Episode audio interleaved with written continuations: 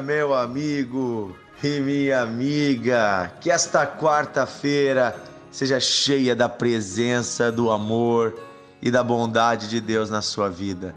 Que Jesus Cristo te abençoe, guie os teus passos, esteja contigo hoje e sempre. Amém? Queridos, eu gostaria de ler um texto com vocês na Bíblia, livro de Gênesis, primeiro livro da Bíblia, capítulo 3, no versículo 8 em diante. Gênesis, capítulo 3, do versículo 8, diz assim: Quando ouviram a voz do Senhor Deus que andava no jardim, pela viração do dia, no final do dia, esconderam-se da presença do Senhor Deus. O homem e sua mulher, por entre as árvores do jardim. E chamou o Senhor Deus ao homem e lhe perguntou: Onde estás? E ele respondeu: Ouvi a tua voz no jardim, e porque estava nu, tive medo e me escondi. Olha só, vou repetir esse último versículo. O homem respondeu: Ouvi a tua voz no jardim, e porque eu estava nu, tive medo e me escondi. Queridos, esta é a primeira vez que a palavra medo aparece escrita na Bíblia. Você vai ver que quando Deus criou o ser humano, Deus nos colocou em um jardim, um jardim de delícias. A palavra Éden significa delícias. Quando a Bíblia fala do jardim do Éden, é o jardim das delícias, era um lugar maravilhoso, onde não havia mal, nem tristeza, nem dor, e muito menos o medo. Porém, esse aqui é o momento em que nós vemos a primeira vez Deus vindo em direção aos seres humanos após eles terem sido seduzidos por Satanás e cometido o primeiro pecado, experimentado do fruto do bem e do mal. Ou seja, não queriam apenas o bem, queriam também o mal, e agora habitava neles também o mal. Por isso que, apesar de estarem antes nus, eles não se davam conta, não tinham vergonha de andar nus, mas agora, por causa da maldade que estava no coração, já sentiam vergonha da própria nudez. E o resultado é que quando Deus vem em direção ao homem e à mulher, eles se escondem, eles fogem de medo de Deus. A questão é: Deus era mal? Deus fez algum mal para eles? Será que Deus deixou eles com medo? É claro que não, você vai ver que Deus apenas os criou, os amava, andava com eles todos os dias. Todos os dias o Senhor via ao seu encontro e tinha comunhão com eles. Deus era bom e justo e amoroso. Da parte de Deus nunca faltou amor. Mas então por que eles tinham medo? Eles tinham medo porque agora o pecado habitava no seu coração. E alguma coisa lá dentro deles dizia que eles não conseguiam mais ter comunhão com esse Deus, que é santo, que é bom, que é puro. Como é que eles agora que estavam cheios de impurezas, poderiam estar perto desse estar perto deste Deus tão puro, tão bom, tão santo, agora que eles estão maculados e sujos.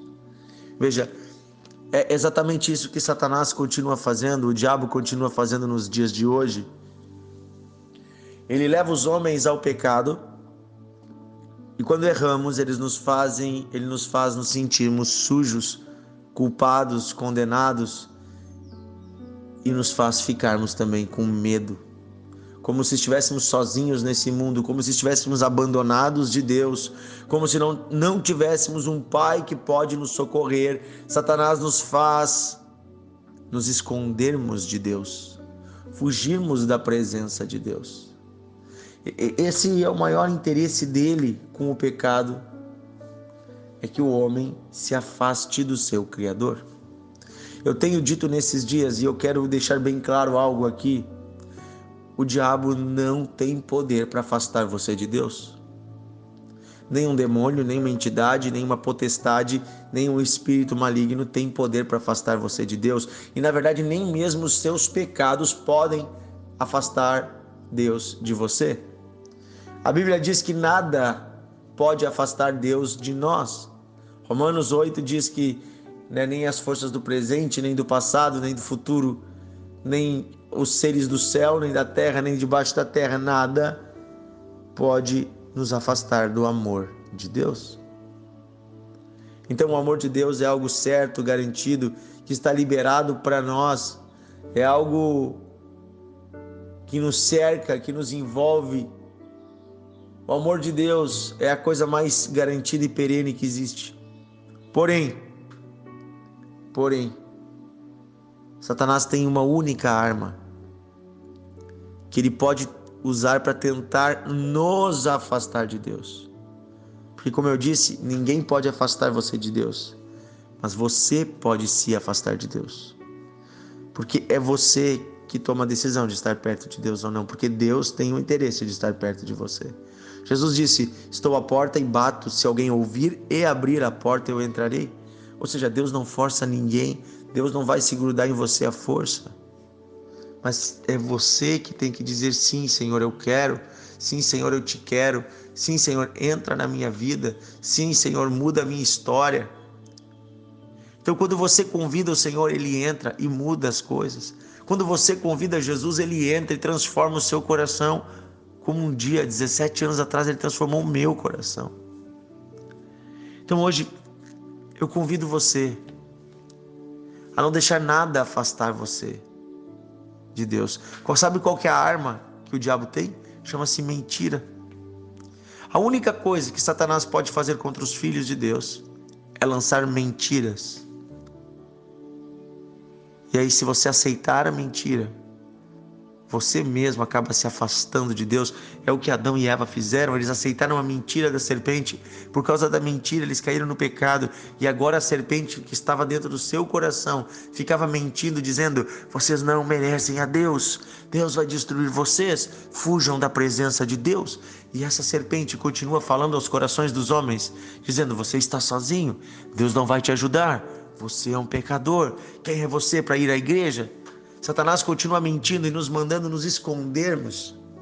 Porém, eu estou aqui hoje como servo do Deus vivo para dizer que essas são mentiras, porque a verdade é que Deus te ama. A verdade é que Deus te ama tanto que ele enviou seu filho Jesus para vir à terra e morrer pelos teus pecados, por aquilo que tentava te separar de Deus, para dizer: "Ei, você é pecador sim, mas eu carreguei os seus pecados em uma cruz pesada. Eu carreguei sobre mim quando foram cravados aqueles cravos nas minhas mãos e nos meus pés. Eu levei sobre mim o teu castigo a tua morte, a tua destruição, para que hoje você receba vida.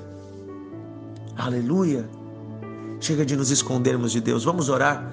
Querido Deus e Pai, eu peço que o Senhor nos ajude a andarmos contigo todos os dias. Chega de andarmos escondidos, encurvados, humilhados, com medo. Chega de vivermos como se não tivéssemos um Deus para nos proteger. Nós temos um Pai que nos ama e eu peço que o Senhor nos lembre disso todos os dias somos amados teus, estamos contigo e o Senhor nunca nos deixará. Eu peço, Senhor, renova nossa mente, nosso corpo e nossa alma, fortalece o nosso espírito nesse dia e nos mostra, Senhor, qual é a tua vontade. Ela é boa, perfeita e agradável. Guia, Senhor, os nossos corações na tua direção e nos ensina, Senhor, a, a vivermos conforme te agrada. Eu quero, Senhor, viver conforme te agrada eu quero, Senhor, fazer a tua vontade. Eu quero, Senhor, experimentar o que o Senhor tem para mim. E eu quero ser livre do medo. É isso que eu peço, Pai, em nome de Jesus. Fortalece o meu coração, o meu espírito e me une mais ainda contigo, Senhor. Une este homem, Senhor, que está fugindo, que está escondido, se sentindo culpado e condenado. Une ele contigo, Senhor, para que tenha paz e alegria. É o que eu peço hoje, Senhor, em nome de Jesus. Amém e amém. Que Deus abençoe você, querido. Seja cheio de confiança. Deus ama você. E você ama a Deus? Então diga isso para Ele hoje: Senhor, eu te amo. Tu é meu Pai. Aleluia. Compartilhe esse devocional, envie para os seus amigos. Amanhã estamos juntos na palavra de Deus.